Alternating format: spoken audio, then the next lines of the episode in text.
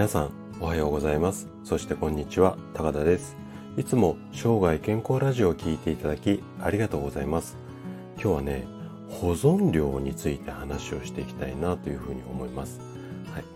でねあの2014年にある女性誌あの女性雑誌にこんな記事がうんと掲載されたんですよ。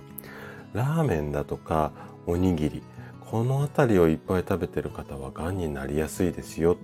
まあこんな記事だったんですけども。でねこの記事の内容って果たして本当なのか。で、まあ、なんでこんな記事になってしまったのか。この辺りをですね今日はちょっと詳しくお話をしていきたいなというふうに思います。でね今日のテーマとしては保存料でがんになる。これは本当か？でえっといろんなこう食品っていうかまあそうですね。コンビニで売ってるような、まあ、食べ物っていうんですかね。あの辺りに保存料が入っているから心配だよっていう、あなたに向けてお話をしていきたいというふうに思います。で、前半は保存料は高い毒性があるのかっていうテーマと、あと後半はパンが不安なら水道水も危ないですよっていう、まあこんなテーマですよね。あ、ごめんなさい。後半ちょっと待ってくださいね。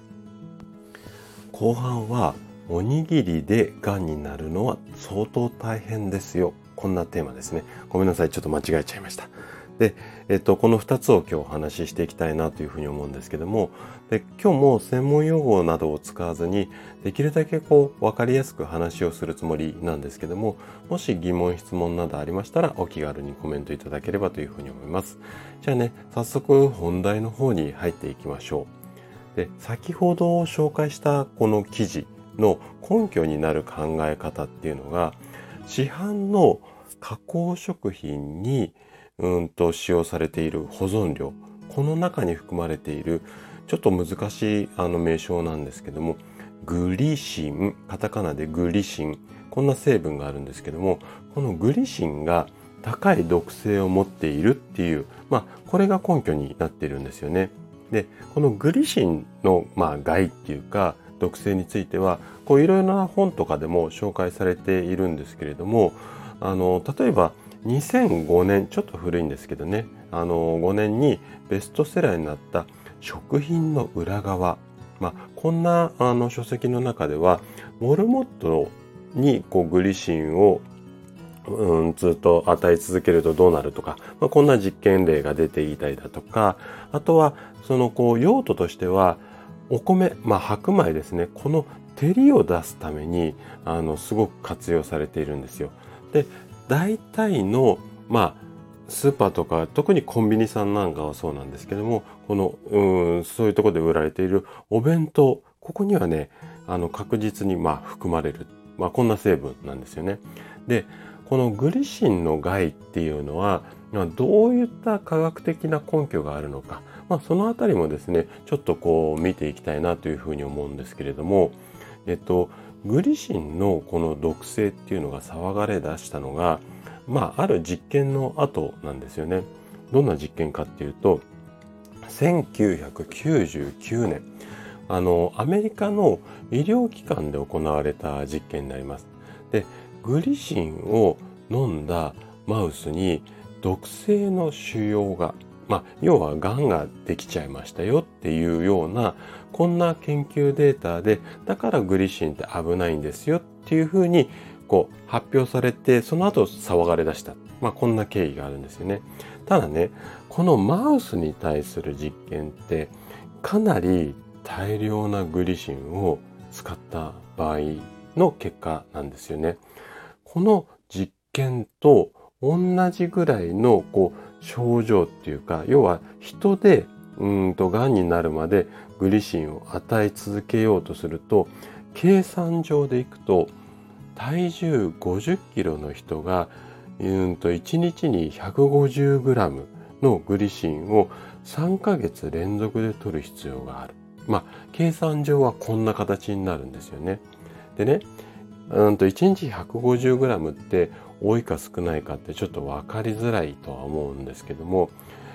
一般的な市販のおにぎりあのコンビニさんとかスーパーで売られているようなあのおにぎりありますよね。であのおにぎりに使われているグリシンの量っていうのは1個に対して数ミリグラムなんですよ。なので、え、ー、と、計算上でいくと、悪性腫瘍、要は癌を起こすためには、1日に数トン、トンですよ、トン。トンのおにぎりを食べ続けないと、癌にはならないんですよ。まあ、計算上はこうなるんですよ。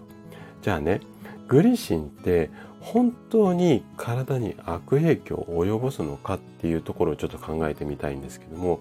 で、そもそもグリシンってどんなものかっていうと、一般的には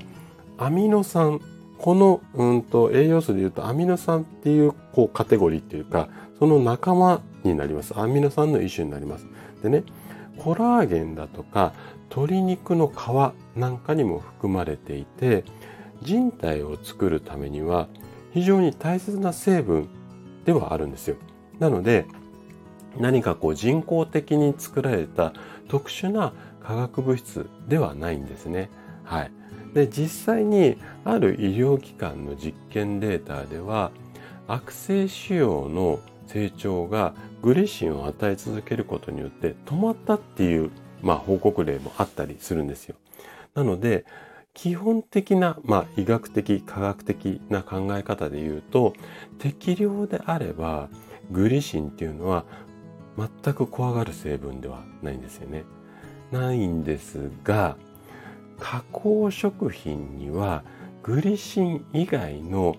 添加物、この類がですね、かなりいろいろこう入っている可能性が非常に高いんですね。要は、あのー、まあ、保存だけじゃなくて口当たりを良くするために、まあ、いろいろなこう人工的なものが入っているもの、あ入っているケースっていうのが非常に多いです。なので、できるだけ、まあ、これ個人的な考えなんですけども、できるだけやっぱり手作りのもの、これをね、